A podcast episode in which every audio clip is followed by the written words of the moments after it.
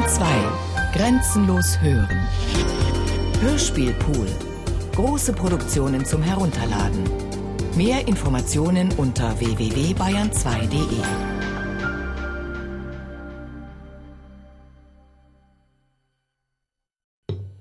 Franz Kafka, der Prozess. Jemand musste Josef K. verleumdet haben. Jemand musste Josef K. verleumdet haben. Denn ohne dass er etwas Böses getan hätte, wurde er eines Morgens verhaftet.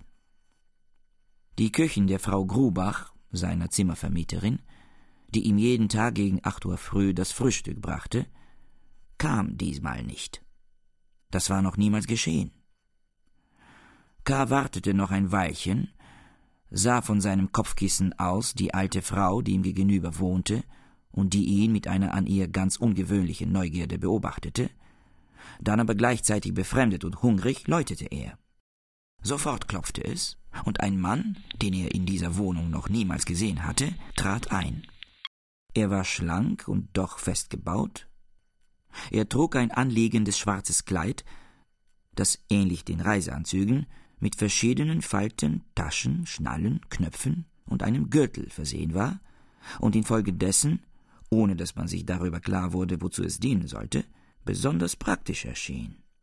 Wer sind Sie? fragte K. und saß gleich halb aufrecht im Bett. Der Mann aber ging über die Frage hinweg, als müsse man seine Erscheinung hinnehmen, und sagte bloß seinerseits Sie haben geläutet. Anna soll mir das Frühstück bringen, sagte K. und versuchte, zunächst stillschweigend, durch Aufmerksamkeit und Überlegung festzustellen, wer der Mann eigentlich war aber dieser setzte sich nicht allzu lange seinen Blicken aus, sondern wandte sich zur Tür, die er ein wenig öffnete, um jemandem, der offenbar knapp hinter der Tür stand, zu sagen, er will, dass Anna ihm das Frühstück bringt. Ein kleines Gelächter im Nebenzimmer folgte. Es war nach dem Klang nicht sicher, ob nicht mehrere Personen daran beteiligt waren. Trotzdem der fremde Mann dadurch nichts erfahren haben konnte, was er nicht schon früher gewusst hätte, sagte er nun doch zu K. im Tone einer Meldung, es ist unmöglich. Das wäre neu, sagte K. sprang aus dem Bett und zog rasch seine Hosen an. Ich will doch sehen, was für Leute im Nebenzimmer sind und wie Frau Grobach diese Störung mir gegenüber verantworten wird. Es fiel ihm zwar gleich ein, dass er das nicht hätte laut sagen müssen, und dass er dadurch gewissermaßen ein Beaufsichtigungsrecht des Fremden anerkannte, aber es schien ihm jetzt nicht wichtig. Immerhin fasste es der Fremde so auf, denn er sagte, wollen Sie nicht lieber hierbleiben? Ich will weder hierbleiben noch von Ihnen angesprochen werden, solange Sie sich mir nicht vorstellen. Es war gut gemeint, sagte der Fremde und öffnete nun freiwillig die Tür.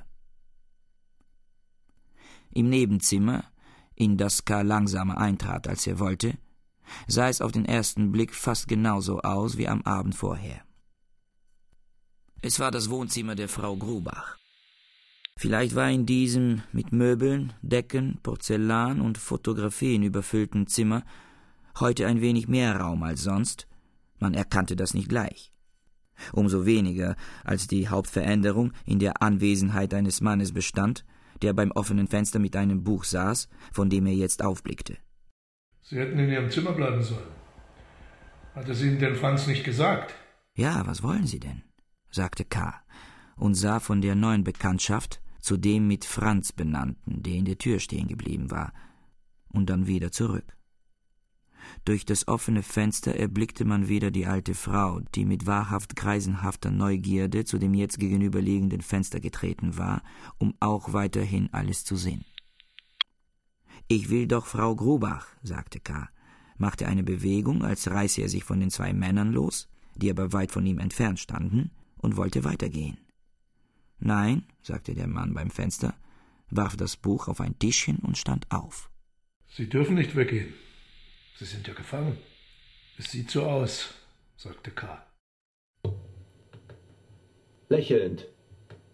Er fühlte sich, ohne eigentlich besorgt gewesen zu sein, doch erleichtert. Da jetzt das Unmögliche ausgesprochen war und seine Unmöglichkeit desto einleuchtender wurde. Und warum denn? fragte er dann. Wir sind nicht dazu bestellt, Ihnen das zu sagen. Gehen Sie in Ihr Zimmer und warten Sie.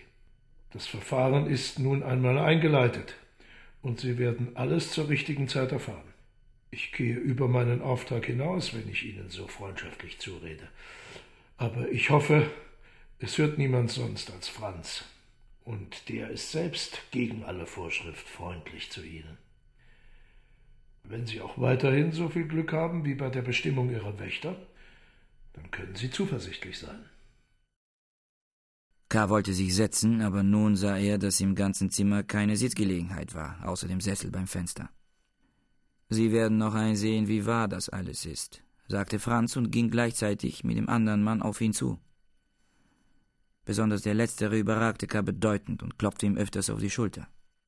Beide prüften K.s Nachthemd und sagten, dass er jetzt ein viel schlechteres Hemd werde anziehen müssen, dass sie aber dieses Hemd wie auch seine übrige Wäsche aufbewahren und wenn seine Sache günstig ausfallen sollte, ihm wieder zurückgeben würden. Es ist besser, Sie geben die Sachen uns als ins Depot, sagten sie, denn im Depot kommen öfters Unterschleife vor und außerdem verkauft man dort alle Sachen nach einer gewissen Zeit ohne Rücksicht, ob das betreffende Verfahren zu Ende ist oder nicht. Und wie lange dauern doch derartige Prozesse, besonders in letzter Zeit. Sie bekämen dann schließlich allerdings vom Depot den Erlös, aber dieser Erlös ist erstens an sich schon gering, denn beim Verkauf entscheidet nicht die Höhe des Angebotes, sondern die Höhe der Bestechung und zweitens äh, verringern sich solche Erlöse erfahrungsgemäß, wenn sie von Jahr zu Jahr und von Hand zu Hand weitergegeben werden. K. achtete auf diese Reden kaum. Das Verfügungsrecht über seine Sachen, das er vielleicht noch besaß, schätzte er nicht hoch ein. Viel wichtiger war es ihm, Klarheit über seine Lage zu bekommen. In Gegenwart dieser Leute konnte er aber nicht einmal nachdenken. Immer wieder stieß der Bauch des zweiten Wächters, es konnten ja nur Wächter sein, förmlich freundschaftlich an ihn. Sah er aber auf, dann erblickte er ein zu diesem dicken Körper gar nicht passendes, trockenes, knochiges Gesicht mit starker, seitlich gedrehter Nase, das sich über ihn hinweg mit dem anderen Wächter verständigte. Was waren denn das für Menschen? Wovon sprachen sie? Welche Behörde gehörten sie an? K. lebte doch in einem Rechtsstaat. Überall herrschte Friede, alle Gesetze bestanden aufrecht. Wer wagte ihn, in seiner Wohnung zu überfallen? Er neigte stets dazu, alles möglichst leicht zu nehmen. Das Schlimmste erst beim Eintritt des Schlimmsten zu glauben, keine Vorsorge für die Zukunft zu treffen, selbst wenn alles drohte. Hier schien ihm das aber nicht richtig. Man konnte zwar das Ganze als Spaß ansehen, als einen groben Spaß, den ihm aus unbekannten Gründen, vielleicht weil heute sein dreißigster Geburtstag war, die Kollegen in der Bank veranstaltet hatten, es war natürlich möglich. Vielleicht brauchte er nur auf irgendeine Weise den Wächtern ins Gesicht zu lachen, und sie würden mitlachen. Vielleicht waren es Dienstmänner von der Straßenecke, sie sahen ihnen nicht unähnlich. Trotzdem war er diesmal förmlich schon seit dem ersten Anblick des Wächters Franz entschlossen, nicht den geringsten Vorteil, den er vielleicht gegenüber diesen Leuten besaß, aus der Hand zu geben. Etwa aus bloßer Furcht, später wegen seines ganz überflüssigen Ernstes ausgelacht zu werden. Darin, dass man später sagen würde, er habe keinen Spaß verstanden, sah K. eine ganz geringe Gefahr. Wohl aber erinnerte er sich, ohne dass es sonst eine Gewohnheit gewesen wäre, aus Erfahrungen zu lernen, an einige an sich unbedeutende Fälle, in denen er, zum Unterschied von seinen Freunden, mit Bewusstsein, ohne das geringste Gefühl für die möglichen Folgen, sich unvorsichtig benommen hatte und dafür durch das Ergebnis gestraft worden war. Es sollte nicht wieder geschehen, zumindest nicht diesmal. War es eine Komödie, so wollte er mitspielen. Noch war er frei. Erlauben Sie? sagte er und ging eilig zwischen den Wächtern durch in sein Zimmer. Er scheint vernünftig zu sein, hörte er hinter sich sagen. In seinem Zimmer riss er gleich die Schubladen des Schreibtischs auf. Es lag dort alles in großer Ordnung, aber gerade die Legitimationspapiere, die er suchte, konnte er in der Aufregung nicht gleich finden. Schließlich fand er seine Radfahrlegitimation und wollte schon mit ihr zu den Wächtern gehen, dann aber schien ihm das Papier zu geringfügig, und er suchte weiter, bis er den Geburtsschein fand. Als er wieder in das Nebenzimmer zurückkam, öffnete sich gerade die gegenüberliegende Tür, und Frau Grubach wollte dort eintreten. Man sah sie nur einen Augenblick, denn kaum hatte sie K. erkannt, als sie offenbar verlegen wurde, um Verzeihung bat, verschwand und äußerst vorsichtig die Türe schloss. Kommen Sie doch herein, hatte K. gerade noch sagen können. Nun aber stand er mit seinen Papieren in der Mitte des Zimmers, sah noch auf die Tür hin, die sich nicht wieder öffnete, und wurde erst durch einen Anruf der Wächter aufgeschreckt, die bei dem Tischchen am offenen Fenster saßen und, wie K. jetzt erkannte, sein Frühstück verzehrten. Warum ist sie nicht eingetreten? fragte er. Sie darf nicht, sagte der große Wächter. Sie sind doch verhaftet. Wie kann ich denn verhaftet sein? Und gar auf diese Weise. Nun fangen Sie also wieder an, sagte der Wächter und tauchte ein Butterbrot ins Honigfässchen. Solche Fragen beantworten wir nicht. Sie werden sie beantworten müssen, sagte K. Hier sind meine Legitimationspapiere. Zeigen Sie mir jetzt die Ihrigen und vor allem den Verhaftbefehl. Du lieber Himmel, sagte der Wächter. Dass Sie sich in Ihre Lage nicht fügen können und dass Sie es darauf angelegt zu haben scheinen, uns, die wir Ihnen jetzt wahrscheinlich von allen Ihren Mitmenschen am nächsten stehen, nutzlos zu reizen. Es ist so, glauben Sie es doch sagte Franz, führte die Kaffeetasse, die er in der Hand hielt, nicht zum Mund, sondern sah K. mit einem langen, wahrscheinlich bedeutungsvollen, aber unverständlichen Blicke an.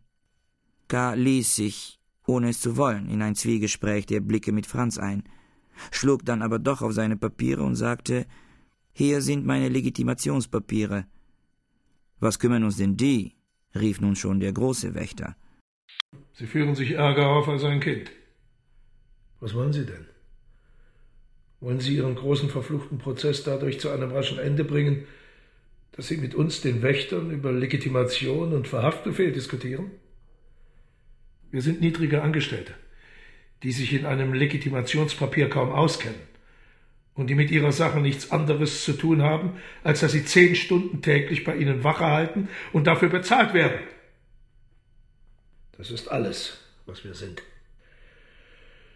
Trotzdem aber sind wir fähig einzusehen, dass die hohen Behörden, in deren Dienst wir stehen, ehe sie eine solche Verhaftung verfügen, sich sehr genau über die Gründe der Verhaftung und die Person des Verhafteten unterrichten. Es gibt darin keinen Irrtum.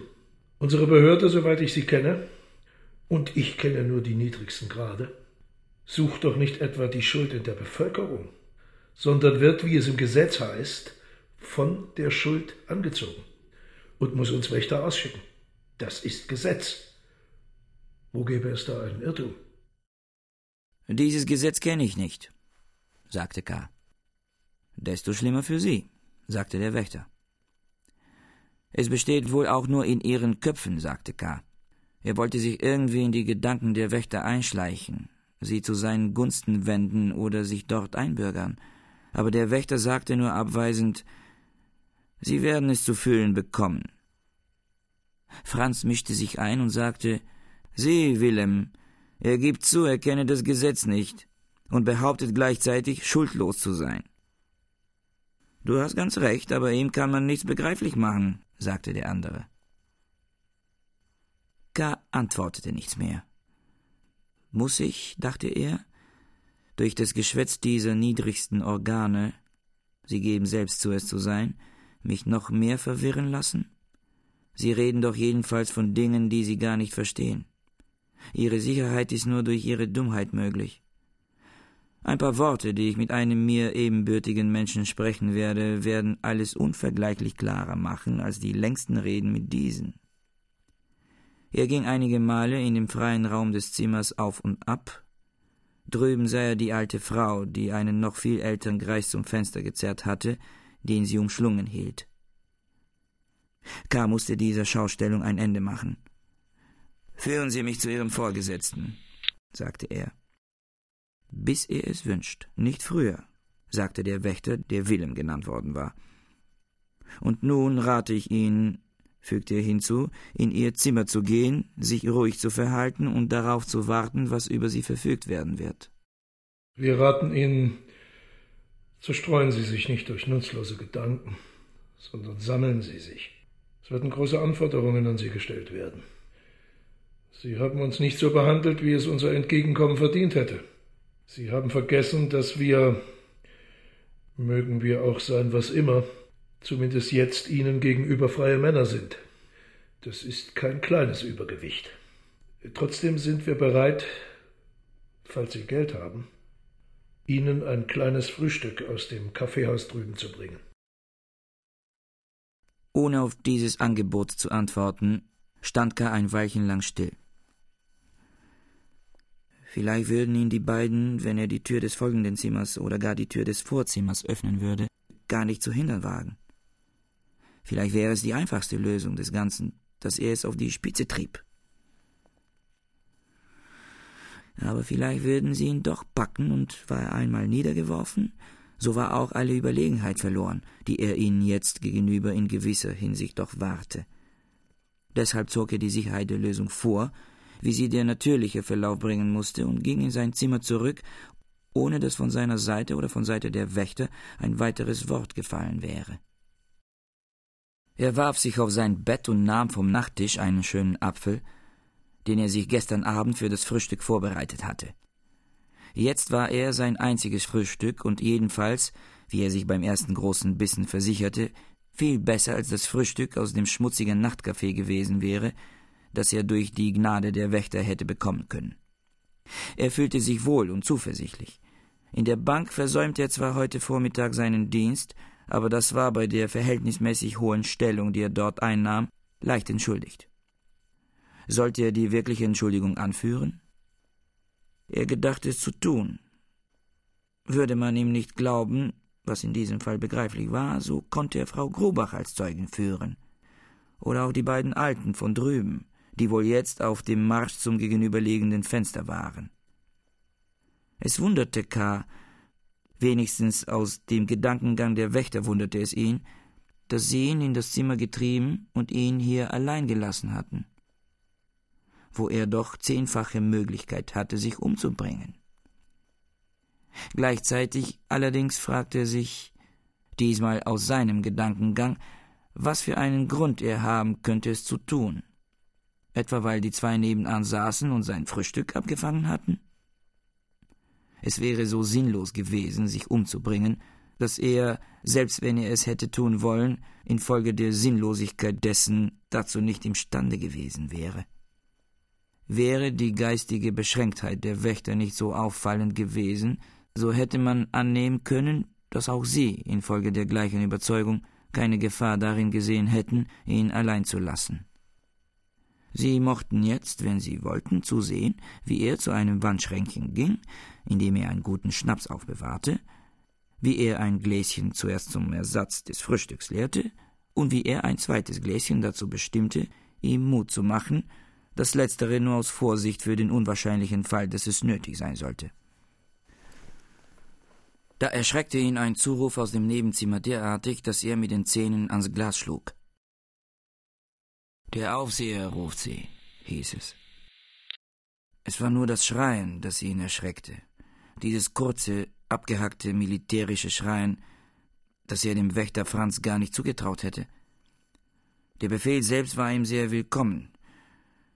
Endlich, rief er zurück, versperrte den Wandschrank und eilte sofort ins Nebenzimmer. Dort standen die zwei Wächter und jagten ihn, als wäre er selbstverständlich, wieder in sein Zimmer zurück.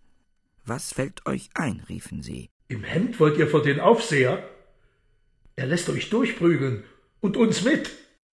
Lasst mich zum Teufel, rief K., der schon bis zu seinem Kleiderkasten zurückgedrängt war. Wenn man mich im Bett überfällt, kann man nicht erwarten, mich im Festanzug zu finden.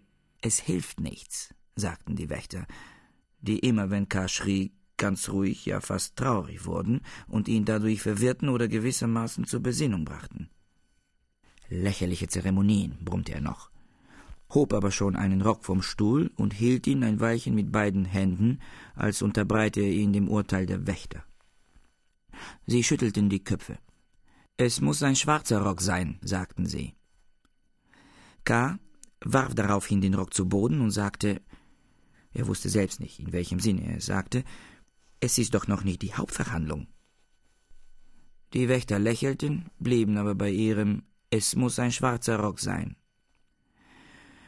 Wenn ich dadurch die Sache beschleunige, soll es mir recht sein, sagte K., öffnete selbst den Kleiderkasten, suchte lange unter den vielen Kleidern, wählte sein bestes schwarzes Kleid, ein Jackettkleid, das durch seine Taille unter den Bekannten fast Aufsehen gemacht hatte, zog nun auch ein anderes Hemd an und begann sich sorgfältig anzuziehen. Im Geheimen glaubte er, eine Beschleunigung des Ganzen damit erreicht zu haben, dass die Wächter vergessen hatten, ihn zum Bad zu zwingen. Er beobachtete sie, ob sie sich vielleicht daran doch erinnern würden, aber das fiel ihnen natürlich gar nicht ein. Dagegen vergaß Willem nicht, Franz mit der Meldung, dass sich K. anziehe, zum Aufseher zu schicken. Als er vollständig angezogen war, musste er knapp vor Willem durch das leere Nebenzimmer in das folgende Zimmer gehen, dessen Tür mit beiden Flügeln bereits geöffnet war. Dieses Zimmer wurde, wie K. genau wusste, seit kurzer Zeit von einem Fräulein Bürstner, einer Schreibmaschinistin bewohnt, die sehr früh in die Arbeit zu gehen pflegte, spät nach Hause kam und mit der K. nicht viel mehr als die Großworte gewechselt hatte. Jetzt war das Nachttischchen von ihrem Bett als Verhandlungstisch in die Mitte des Zimmers gerückt und der Aufseher saß hinter ihm. Er hatte die Beine übereinander geschlagen und einen Arm auf die Rückenlehne des Stuhles gelegt. Das Verhör scheint sich auf Blicke zu beschränken, dachte K. Ein Weilchen lang soll es ihm erlaubt sein. Wenn ich nur wüsste, was für eine Behörde es sein kann, die meinetwegen also in einer für die Behörde gänzlich aussichtslosen Sache so große Veranstaltungen treffen kann, denn dieses Ganze muss man schon eine große Veranstaltung nennen. Drei Personen sind schon für mich aufgewendet, zwei fremde Zimmer in Unordnung gebracht. Dort in der Ecke stehen noch drei junge Leute und sehen die Fotografien des Fräulein Bürstner an. Josef K fragte der Aufseher, K.s Blicke auf sich lenkend. K. nickte. Der Aufseher sah ihn daraufhin schweigend und forschend an. In einer Ecke des Zimmers standen drei junge Leute und sahen die Fotografien des Fräulein Börsner an, die in einer an der Wand aufgehängten Matte steckten. An der Klinke des offenen Fensters hing eine weiße Bluse, im gegenüberliegenden Fenster lagen wieder die zwei Alten, doch hatte sich ihre Gesellschaft vergrößert, denn hinter ihnen, sie weit überragend, stand ein Mann mit einem auf der Brust offenen Hemd, der seinen rötlichen Spitzbart mit den Fingern drückte und drehte. Josef K.? fragte der Aufseher vielleicht nur, um K.s zerstreute Blicke auf sich zu lenken. K. nickte. Sie sind durch die Vorgänge des heutigen Morgens wohl sehr überrascht? Fragte der Aufseher und verschob dabei mit beiden Händen die paar Gegenstände, die auf dem Nachttischchen lagen, die Kerze mit Zündhölzchen, ein Buch und ein Nadelkissen als seines Gegenstände, die er zur Verhandlung benötige.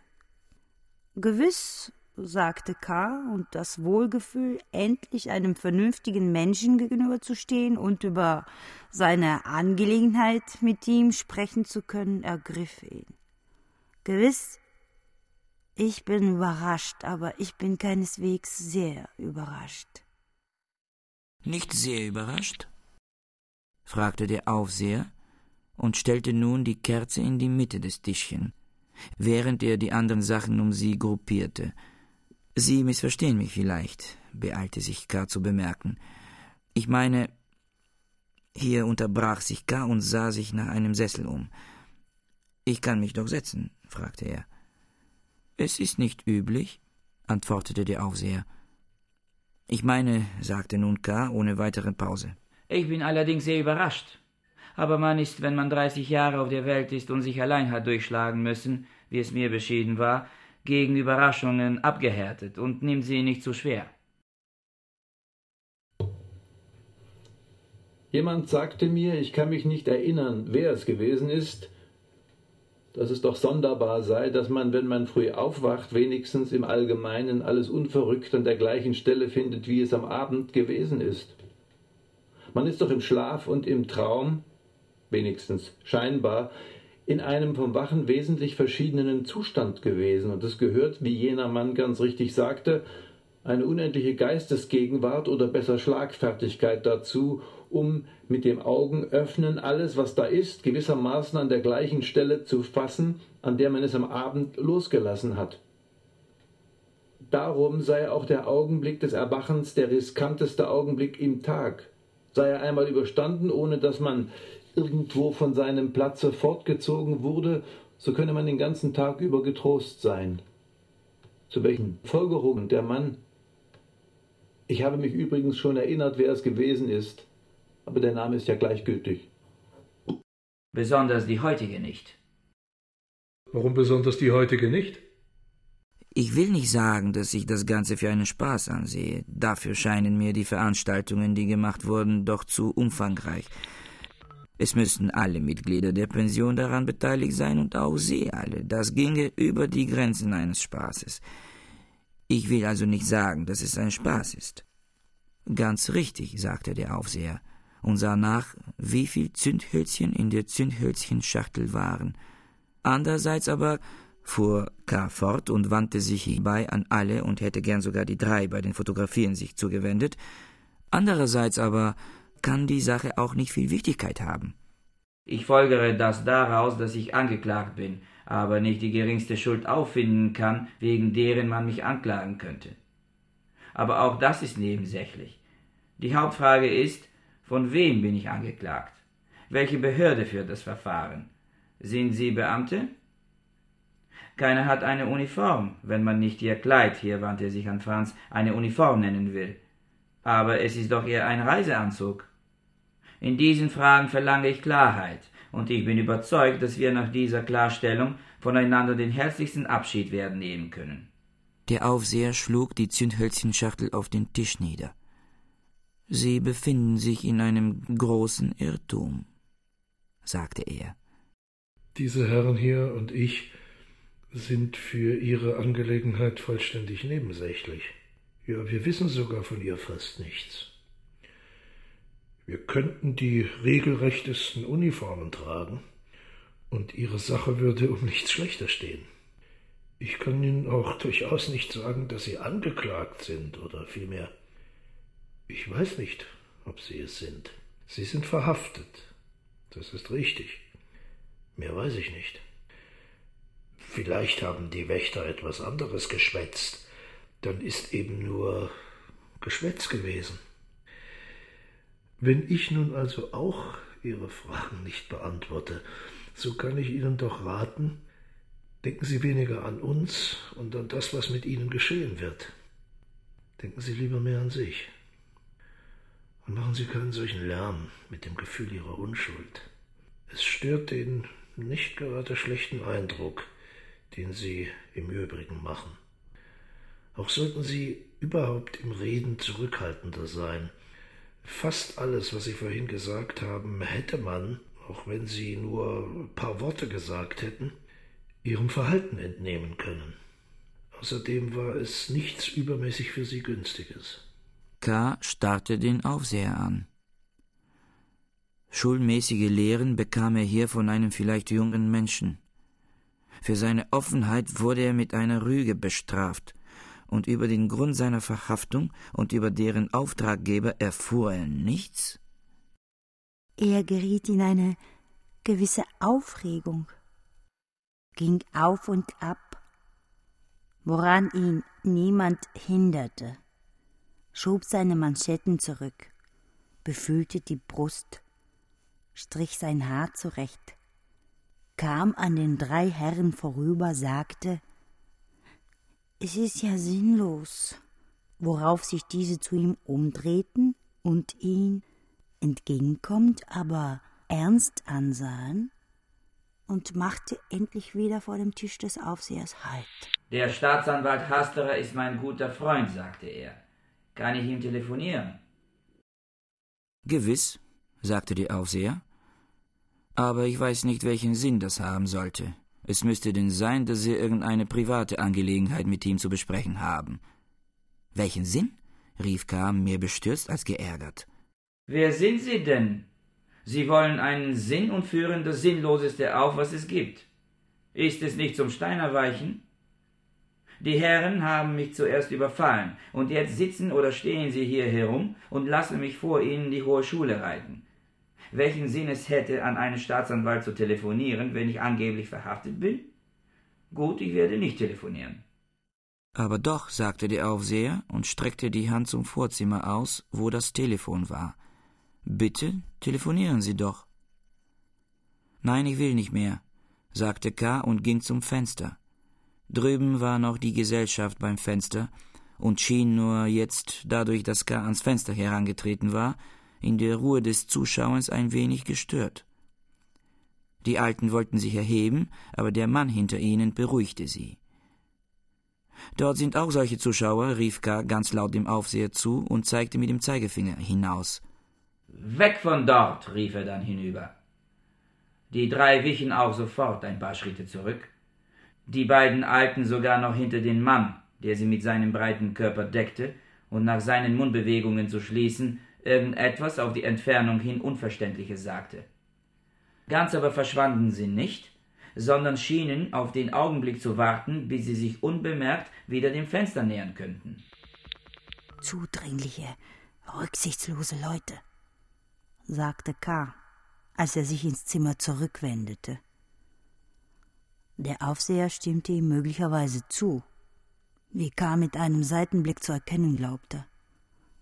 Aber es war ebenso gut möglich, dass er gar nicht zugehört hatte, denn er hatte eine Hand fest auf den Tisch gedrückt und schien die Finger ihrer Länge nach zu vergleichen. Die zwei Wächter saßen auf einem mit einer Schmuckdecke verhüllten Koffer und rieben ihre Knie. Die drei jungen Leute hatten die Hände in die Hüften gelegt und sahen ziellos herum. Es war still wie in irgendeinem vergessenen Büro. Nun, meine Herren, rief K.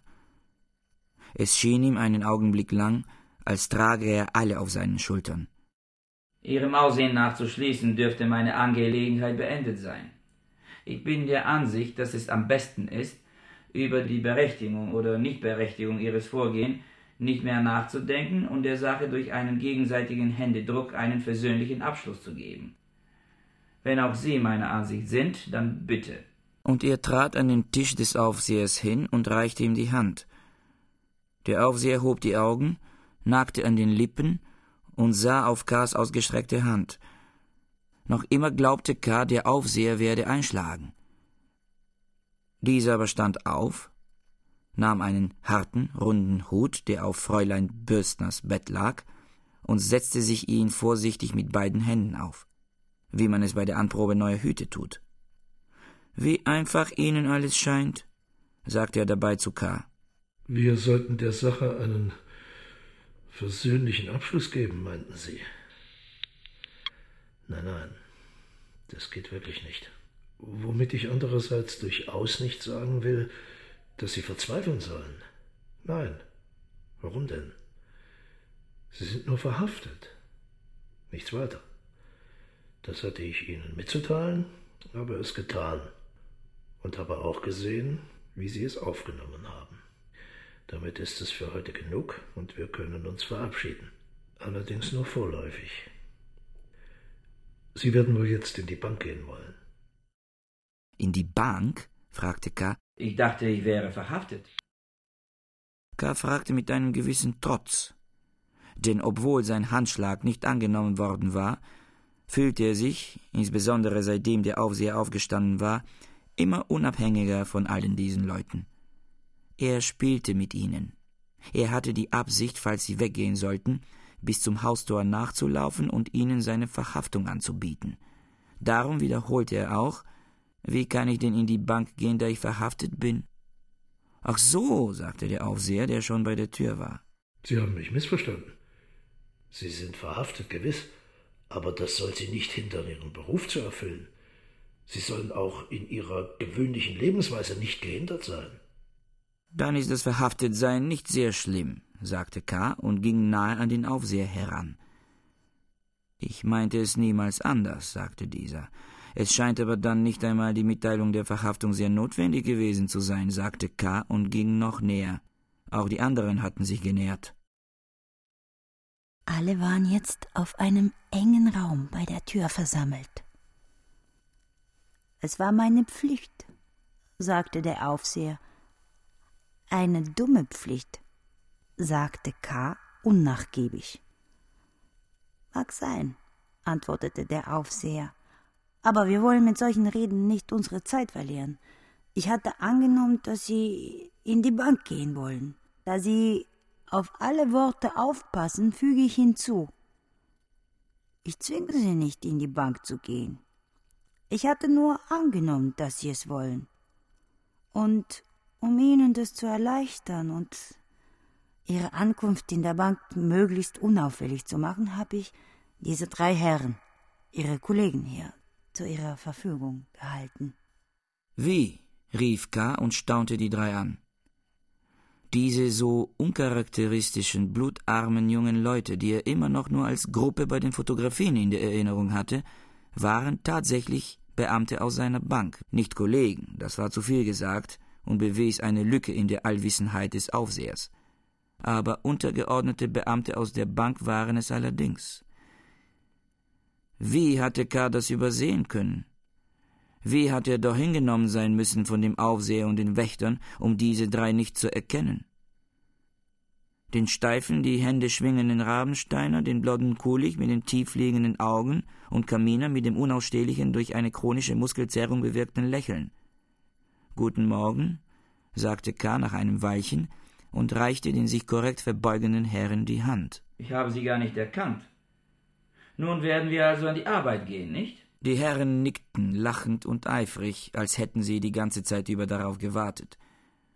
Nur als K. seinen Hut vermisste, der in seinem Zimmer liegen geblieben war, liefen sie sämtlich hintereinander ihn holen, was immerhin auf eine gewisse Verlegenheit schließen ließ.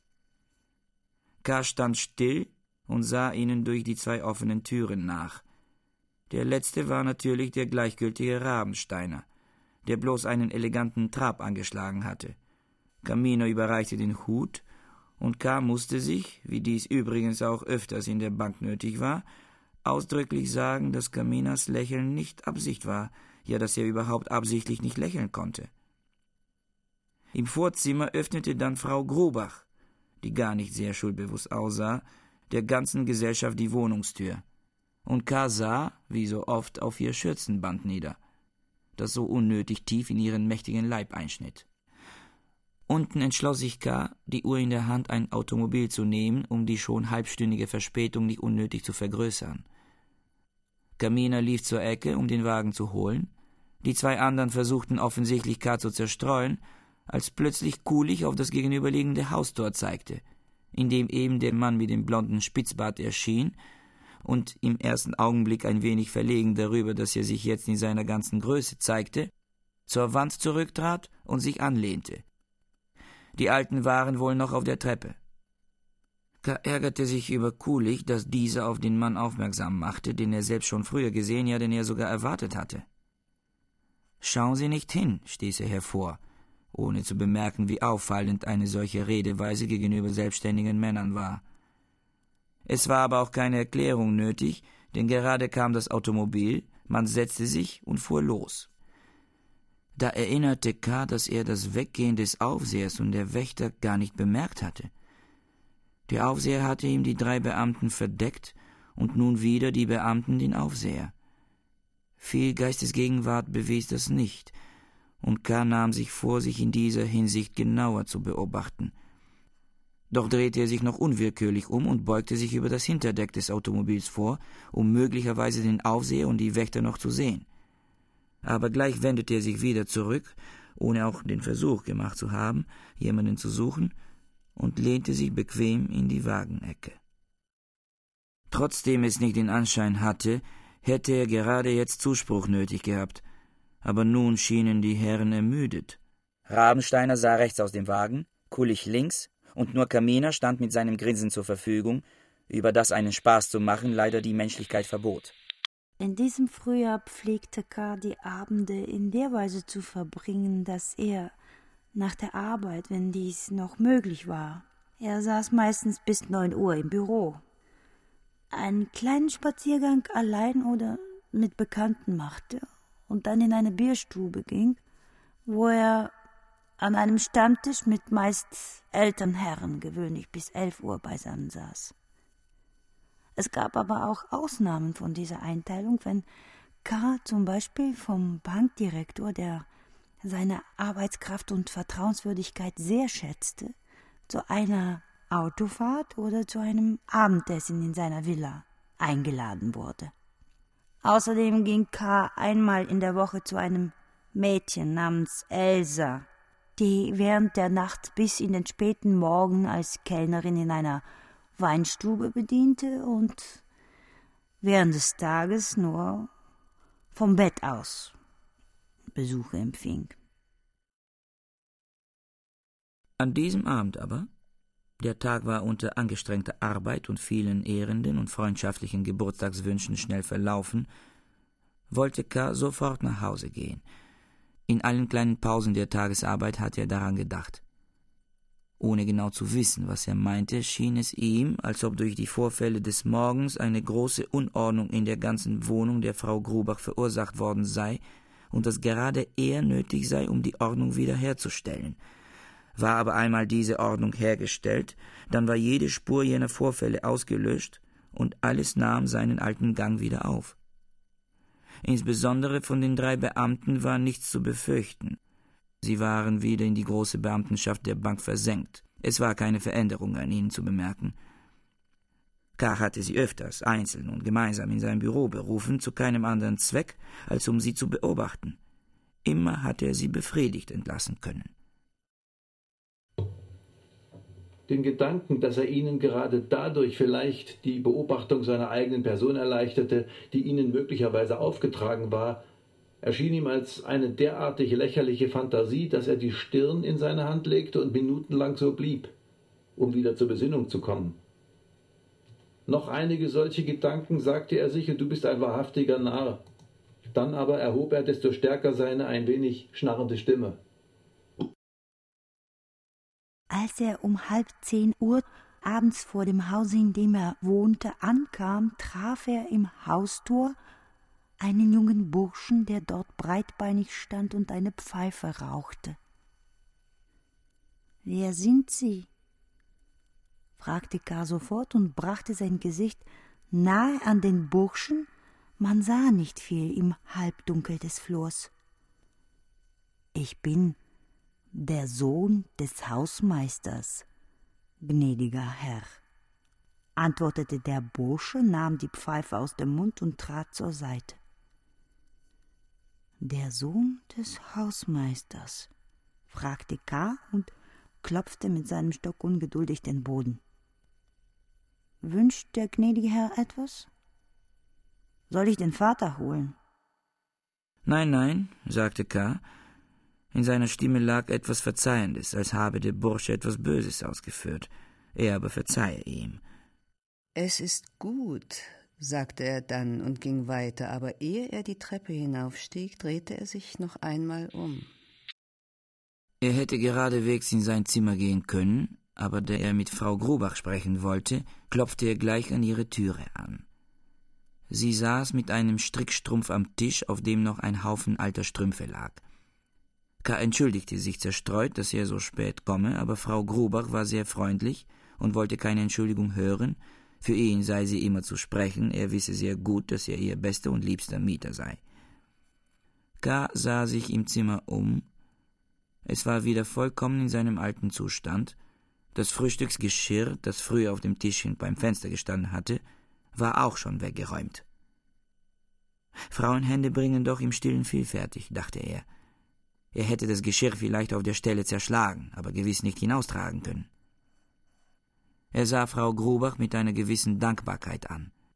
Warum arbeiten Sie noch so spät? fragte er. Sie saßen nun beide am Tisch und K. vergrub von Zeit zu Zeit seine Hand in die Strümpfe. Es gibt viel Arbeit, sagte sie. Während des Tages gehöre ich den Mietern. Wenn ich meine Sachen in Ordnung bringen will, bleiben mir nur die Abende. Ich habe Ihnen heute wohl noch eine außergewöhnliche Arbeit gemacht. Wieso denn? Fragte sie, etwas eifriger werdend, die Arbeit ruhte in ihrem Schoß.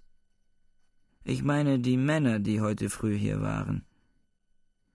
Ach so, sagte sie und kehrte wieder in ihre Ruhe zurück. Das hat mir keine besondere Arbeit gemacht. K. sah schweigend zu, wie sie den Strickstrumpf wieder vornahm. Sie scheint sich zu wundern, dass ich davon spreche, dachte er. Sie scheint es nicht für richtig zu halten, dass ich davon spreche. Desto wichtiger ist es, dass ich es tue. Nur mit einer alten Frau kann ich davon sprechen. Doch, Arbeit hat es gewiss gemacht, sagte er dann, aber es wird nicht wieder vorkommen. Nein, das kann nicht wieder vorkommen, sagte sie bekräftigend und lächelte K. fast wehmütig an. Meinen Sie das ernstlich? fragte K. Ja, sagte sie leiser. Aber vor allem dürfen Sie es nicht zu schwer nehmen. Was geschieht nicht alles in der Welt? Da Sie so vertraulich mit mir reden, Herr K., kann ich Ihnen ja eingestehen, dass ich ein wenig hinter der Tür gehorcht habe und dass mir auch die beiden Wächter einiges erzählt haben. Es handelt sich ja um Ihr Glück, und das liegt mir wirklich am Herzen, mehr als mir vielleicht zusteht, denn ich bin ja bloß die Vermieterin. Nun, ich habe also einiges gehört, aber ich kann nicht sagen, dass es etwas besonders Schlimmes war. Nein, Sie sind zwar verhaftet, aber nicht so, wie ein Dieb verhaftet wird. Wenn man wie ein Dieb verhaftet wird, so ist es schlimm. Aber diese Verhaftung. Es kommt mir wie etwas Gelehrtes vor. Entschuldigen Sie, wenn ich etwas Dummes sage. Es kommt mir wie etwas Gelehrtes vor, das ich zwar nicht verstehe, das man aber auch nicht verstehen muss. Es ist gar nichts Dummes, was Sie gesagt haben, Frau Grobach. Wenigstens bin auch ich zum Teil Ihrer Meinung, nur urteile ich über das Ganze noch schärfer als Sie und halte es einfach nicht einmal für etwas Gelehrtes, sondern überhaupt für nichts. Ich wurde überrumpelt. Das war's. Wäre ich gleich nach dem Erwachen, ohne mich durch das Ausbleiben der Anna beirren zu lassen, gleich aufgestanden und ohne Rücksicht auf irgendjemand, der mir in den Weg getreten wäre, zu ihnen gegangen. Hätte ich diesmal ausnahmsweise etwa in der Küche gefrühstückt, hätte mir von ihnen die Kleidungsstücke aus meinem Zimmer bringen lassen. Kurz, hätte ich vernünftig gehandelt, es wäre nichts weiter geschehen. Es wäre alles, was werden wollte, erstickt worden. Man ist aber so wenig vorbereitet. In der Bank zum Beispiel bin ich vorbereitet. Dort könnte mir etwas derartiges unmöglich geschehen. Ich habe dort einen eigenen Diener. Das allgemeine Telefon und das Bürotelefon stehen vor mir auf dem Tisch. Immerfort kommen Leute, Parteien und Beamte. Außerdem aber und vor allem bin ich dort immerfort im Zusammenhang der Arbeit daher geistesgegenwärtig. Es würde mir geradezu ein Vergnügen machen, dort einer solchen Sache gegenübergestellt zu werden. Nun, es ist vorüber, und ich wollte eigentlich auch gar nicht mehr darüber sprechen, nur ihr Urteil, das Urteil einer vernünftigen Frau, wollte ich hören und bin sehr froh, dass wir darin übereinstimmen. Nun müssen Sie mir aber die Hand reichen. Eine solche Übereinstimmung muss durch Handschlag bekräftigt werden. Ob sie mir die Hand reichen wird? Der Aufseher hat mir die Hand nicht gereicht, dachte er und sah die Frau anders als früher prüfend an. Sie stand auf, weil auch er aufgestanden war. Sie war ein wenig befangen, weil ihr nicht alles, was K. gesagt hatte, verständlich gewesen war. Infolge dieser Befangenheit sagte sie aber etwas, was sie gar nicht wollte und was auch gar nicht am Platze war. Nehmen Sie es doch nicht so schwer, Herr K., sagte sie, hatte Tränen in der Stimme und vergaß natürlich auch an den Handschlag. Ich wüsste nicht, dass ich es schwer nehme, sagte K., plötzlich ermüdet und das Wertlose aller Zustimmungen dieser Frau einsehend. Bei der Tür fragte er noch Ist Fräulein Bürsner zu Hause? Nein, sagte Frau Grubach und lächelte bei dieser trockenen Auskunft mit einer verspäteten, vernünftigen Teilnahme. Sie ist im Theater. Wollen Sie etwas von ihr? Soll ich ihr etwas ausrichten? Ach, ich wollte nur ein paar Worte mit ihr reden. Ich weiß leider nicht, wann sie kommt. Wenn sie im Theater ist, kommt sie gewöhnlich spät. Das ist ja ganz gleichgültig, sagte K. und drehte schon den gesenkten Kopf der Tür zu, um wegzugehen. Ich wollte mich nur bei ihr entschuldigen, dass ich heute ihr Zimmer in Anspruch genommen habe. Das ist nicht nötig, Herr K. Sie sind zu rücksichtsvoll. Das Fräulein weiß ja von gar nichts. Sie war seit dem frühen Morgen noch nicht zu Hause. Es ist auch schon alles in Ordnung gebracht. Sehen Sie selbst. Und sie öffnete die Tür zu Fräulein Bürstners Zimmer. Danke, ich glaube es, sagte K., ging dann aber doch zu der offenen Tür. Der Mond schien still in das dunkle Zimmer.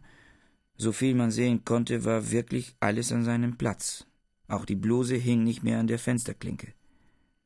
Auffallend hoch schienen die Polster im Bett, Sie lagen zum Teil im Mondlicht.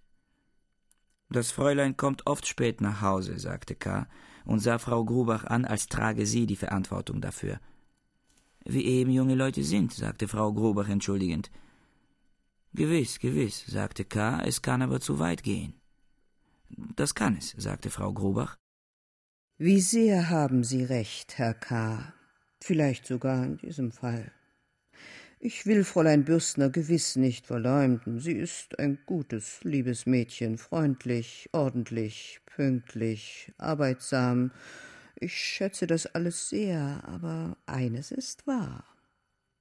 Sie sollte stolzer, zurückhaltender sein. Ich habe sie in diesem Monat schon zweimal in entlegenen Straßen immer mit einem andern Herrn gesehen. Es ist mir sehr peinlich. Ich erzähle es beim wahrhaftigen Gott nur Ihnen, Herr K. Aber es wird sich nicht vermeiden lassen, dass ich auch mit dem Fräulein selbst darüber spreche. Es ist übrigens nicht das Einzige, das sie mir verdächtig macht. Sie sind auf ganz falschem Weg, sagte K. wütend und fast unfähig, es zu verbergen. Übrigens haben Sie offenbar auch meine Bemerkung über das Fräulein missverstanden. So war es nicht gemeint. Ich warne Sie sogar aufrichtig, dem Fräulein irgendetwas zu sagen. Sie sind durchaus im Irrtum. Ich kenne das Fräulein sehr gut. Es ist nichts davon wahr, was Sie sagten. Übrigens, vielleicht gehe ich zu weit. Ich will Sie nicht hindern. Sagen Sie ihr, was Sie wollen. Gute Nacht. Herr K., sagte Frau Grubach bittend und eilte K. bis zu seiner Tür nach, die er schon geöffnet hatte. Ich will ja noch gar nicht mit dem Fräulein reden. Natürlich will ich Sie vorher noch weiter beobachten. Nur Ihnen habe ich anvertraut, was ich wusste. Schließlich muss es doch im Sinne jedes Mieters sein, wenn man die Pension rein zu erhalten sucht. Und nichts anderes ist mein Bestreben dabei. Die Reinheit, rief gar noch durch die Spalte der Tür. Wenn Sie die Pension rein erhalten wollen, müssen Sie zuerst mir kündigen. Dann schlug er die Tür zu. Ein leises Klopfen beachtete er nicht mehr. Dagegen beschloss er, da er gar keine Lust zum Schlafen hatte, noch wach zu bleiben und bei dieser Gelegenheit auch festzustellen, wann Fräulein Börsner kommen würde. Vielleicht wäre es dann auch möglich, so unpassend es sein mochte, noch paar Worte mit ihr zu reden. Als er im Fenster lag und die müden Augen drückte, dachte einen Augenblick sogar daran, Frau Grubach zu bestrafen und Fräulein Börsner zu überreden, gemeinsam mit ihm zu kündigen. Sofort aber erschien ihm das entsetzlich übertrieben, und er hatte sogar den Verdacht gegen sich, dass er darauf ausging, die Wohnung wegen der Vorfälle am Morgen zu wechseln. Nichts wäre unsinniger und vor allem zweckloser und verächtlicher gewesen. Vor dem Haus ging ein Soldat mit dem regelmäßigen und starken Schritt eines Wachtpostens auf und ab K. musste sich weit vorbeugen, um den Soldaten zu sehen, denn er ging nah an der Häusermauer. Hallo? rief er ihm zu, aber nicht so laut, dass es dieser hätte hören können. Es zeigte sich übrigens bald, dass der Soldat nur auf ein Dienstmädchen wartete, die in das gegenüberliegende Gasthaus um Bier gegangen war und jetzt in der lichterfüllte Türe erschien. Karl legte sich die Frage vor, ob er auch nur flüchtig geglaubt habe, dass der Wachtposten für ihn bestimmt sei. Als er des Hinausschauens auf die leere Straße überdrüssig geworden war, legte er sich auf das Kanapee, nachdem er die Tür zum Vorzimmer ein wenig geöffnet hatte, um jeden, der die Wohnung betrat, gleich vom Kanapee aus sehen zu können. Etwa bis elf Uhr lag er ruhig, eine Zigarre rauchend, auf dem Kanapee. Von da ab hielt er es aber nicht mehr dort aus, sondern ging ein wenig ins Vorzimmer, als könne er dadurch die Ankunft des Fräulein B. beschleunigen. Er hatte kein besonderes Verlangen nach ihr. Er konnte sich nicht einmal genau erinnern, wie sie aussah. Aber nun wollte er mit ihr reden, und es reizte ihn, dass sie durch ihr spätes Kommen auch noch in den Abschluss dieses Tages Unruhe und Unordnung brachte. Sie war auch schuld daran, dass er heute nicht zu Abend gegessen und dass er den für heute beabsichtigten Besuch bei Elsa unterlassen hatte. Beides konnte er allerdings noch dadurch nachholen, dass er jetzt in das Weinlokal ging, in dem Elsa bedienstet war. Er wollte es auch noch später nach der Unterredung mit Fräulein B. tun. Es war halb zwölf vorüber, als jemand im Treppenhaus zu hören war. K., der seinen Gedanken hingegeben im Vorzimmer so, als wäre es sein eigenes Zimmer laut auf und ab ging, flüchtete hinter seine Tür. Es war Fräulein B., die gekommen war. Fröstelnd zog sie, während sie die Tür versperrte, einen seidenen Schal um ihre schmalen Schultern zusammen. Im nächsten Augenblick musste sie in ihr Zimmer gehen, in das gar gewiss um Mitternacht nicht eindringen durfte. Er musste sie also jetzt ansprechen, hatte aber unglücklicherweise versäumt, das elektrische Licht in seinem Zimmer anzudrehen, so dass sein Vortreten aus dem dunklen Zimmer den Anschein eines Überfalls hatte und wenigstens sehr erschrecken musste. In seiner Hilflosigkeit und da keine Zeit zu verlieren war, flüsterte er durch den Türspalt. Fräulein Börsner. Es klang wie eine Bitte, nicht wie ein Anruf. Ist jemand hier? fragte Fräulein Börsner und sah sich mit großen Augen um. Ich bin es, sagte K. und trat vor. Ach, Herr K., sagte Fräulein Börsner lächelnd. Guten Abend. Und sie reichte ihm die Hand. Ich wollte ein paar Worte mit Ihnen sprechen. Wollen Sie mir das jetzt erlauben? Jetzt? fragte Fräulein B. Muss es jetzt sein? Es ist ein wenig sonderbar, nicht? Ich warte seit neun Uhr auf Sie. Ja, ich war im Theater. Ich wusste doch nichts von Ihnen. Der Anlass für das, was ich Ihnen sagen will, hat sich erst heute ergeben. So. Nun, ich habe ja nichts Grundsätzliches dagegen, außer dass ich zum Hinfallen müde bin. Also kommen Sie auf ein paar Minuten in mein Zimmer.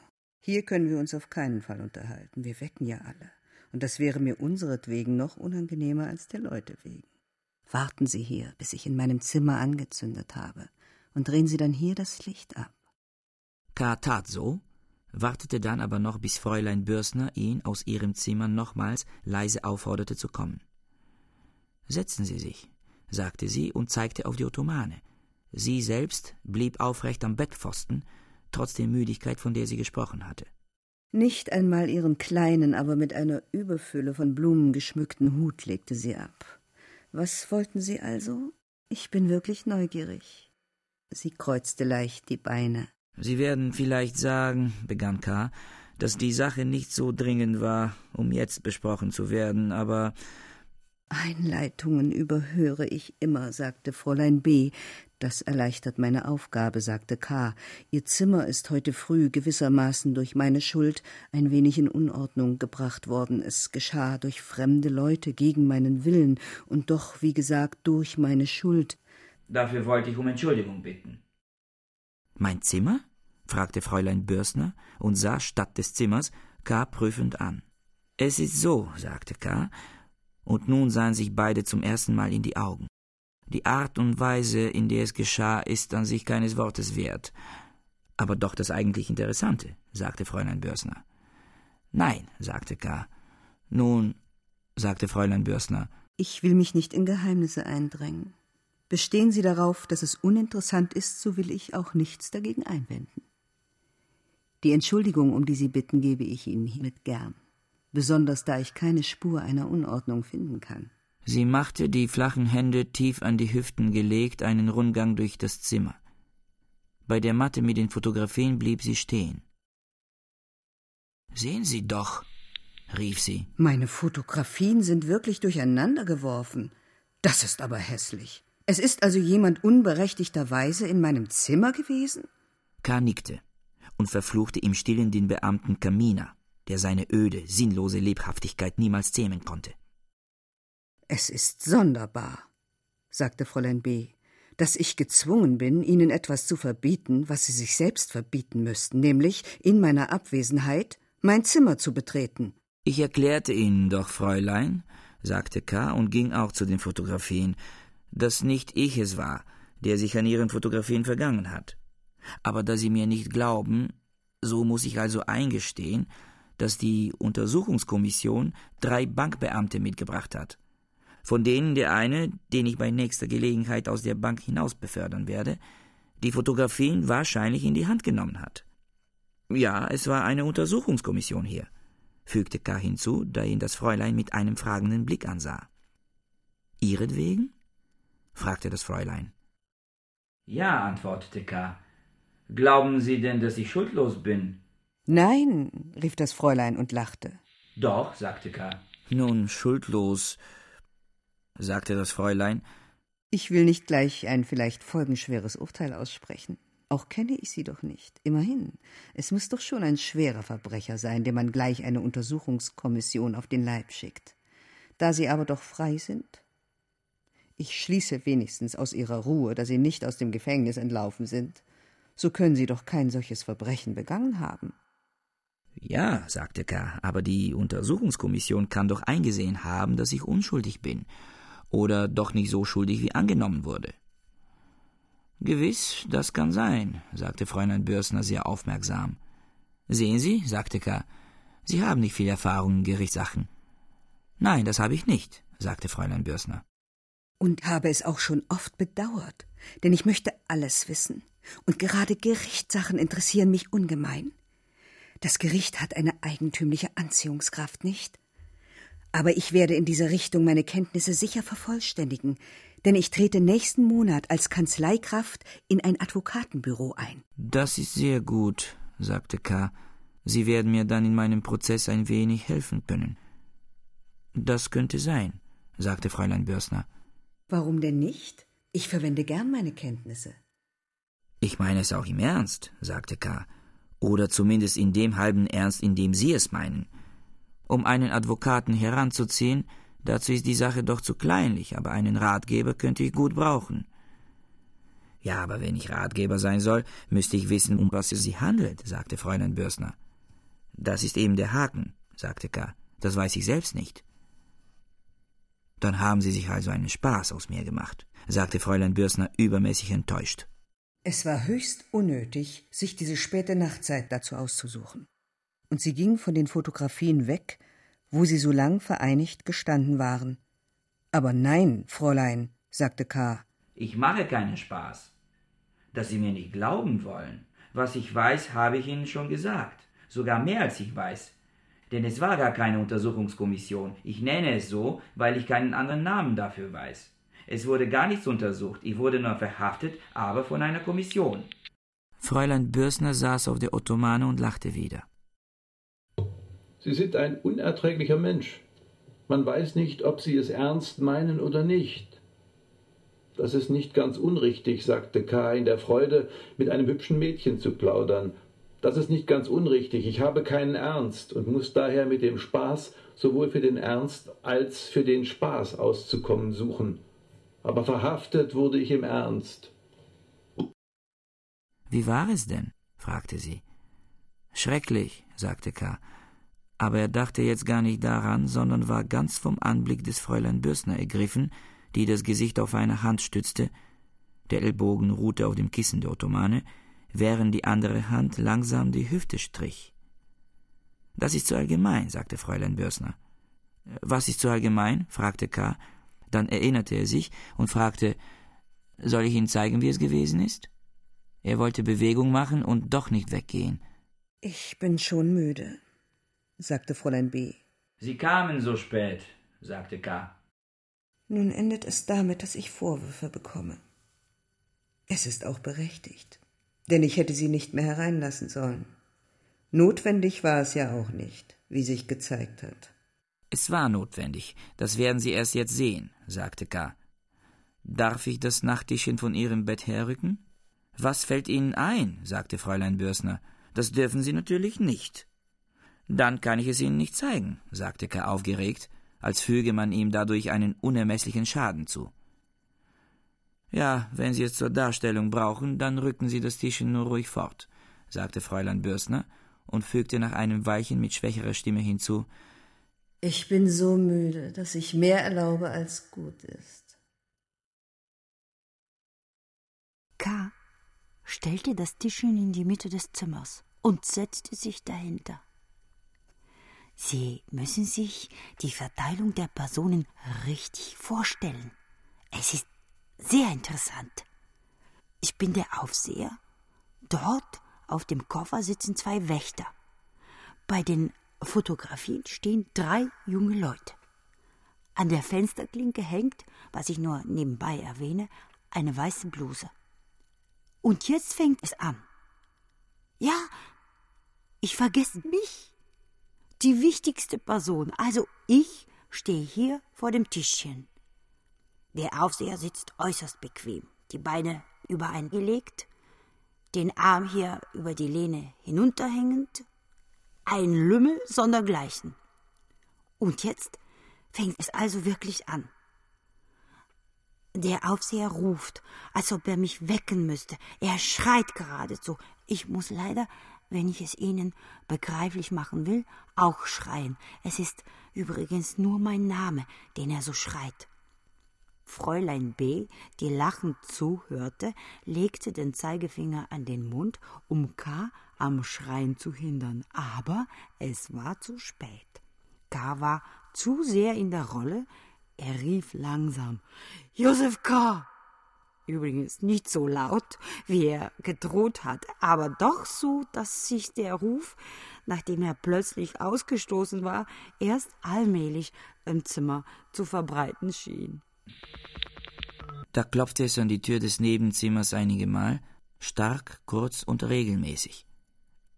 Fräulein Börsner erbleichte und legte die Hand aufs Herz. K. erschrak deshalb besonders stark, weil er noch ein Weilchen ganz unfähig gewesen war, an etwas anderes zu denken als an die Vorfälle des Morgen und an das Mädchen, dem er sie vorführte. Kaum hatte er sich gefasst, sprang er zu Fräulein Börsner und nahm ihre Hand.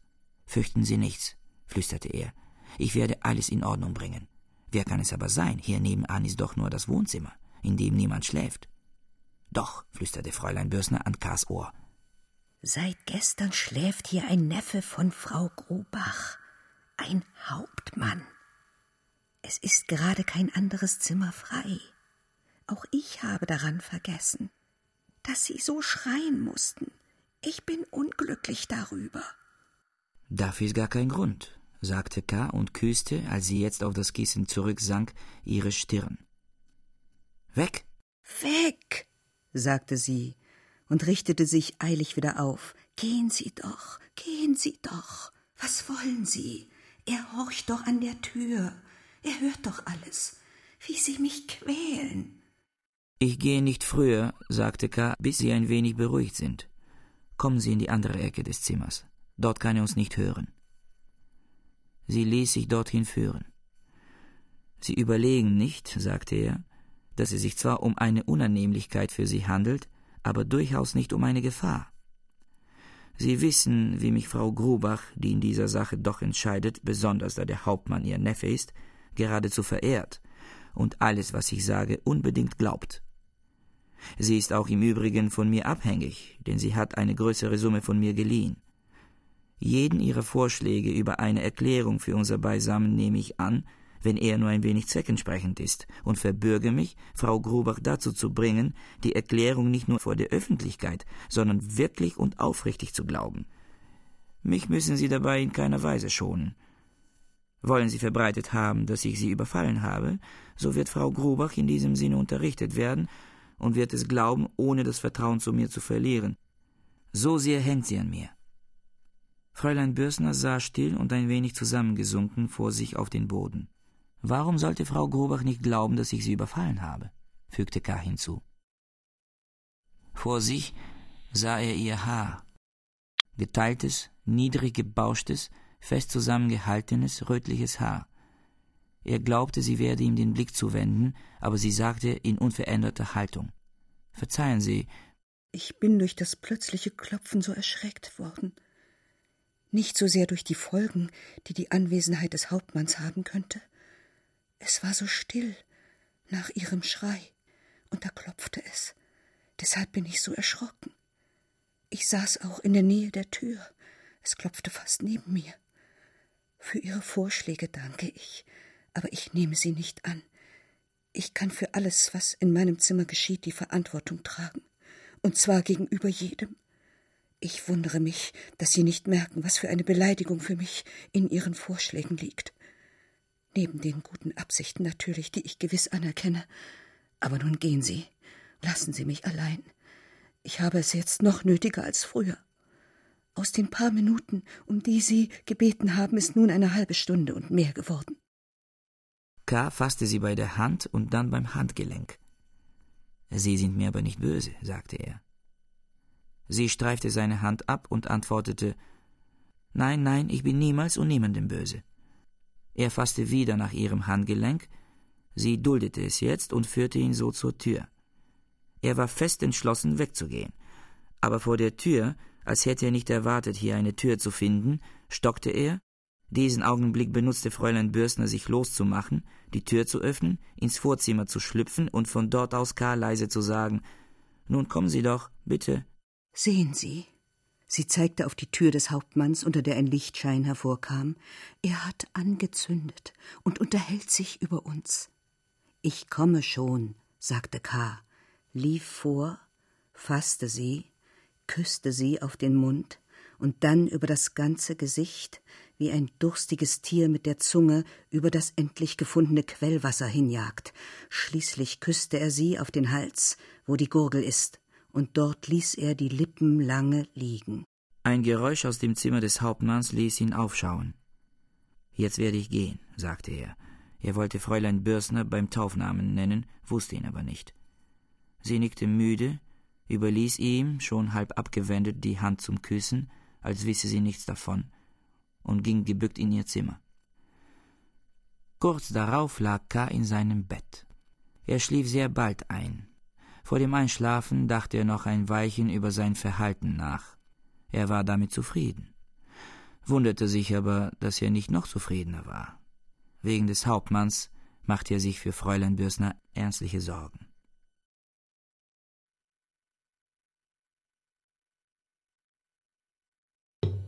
Franz Kafka, der Prozess. Jemand musste Josef K. verleumdet haben.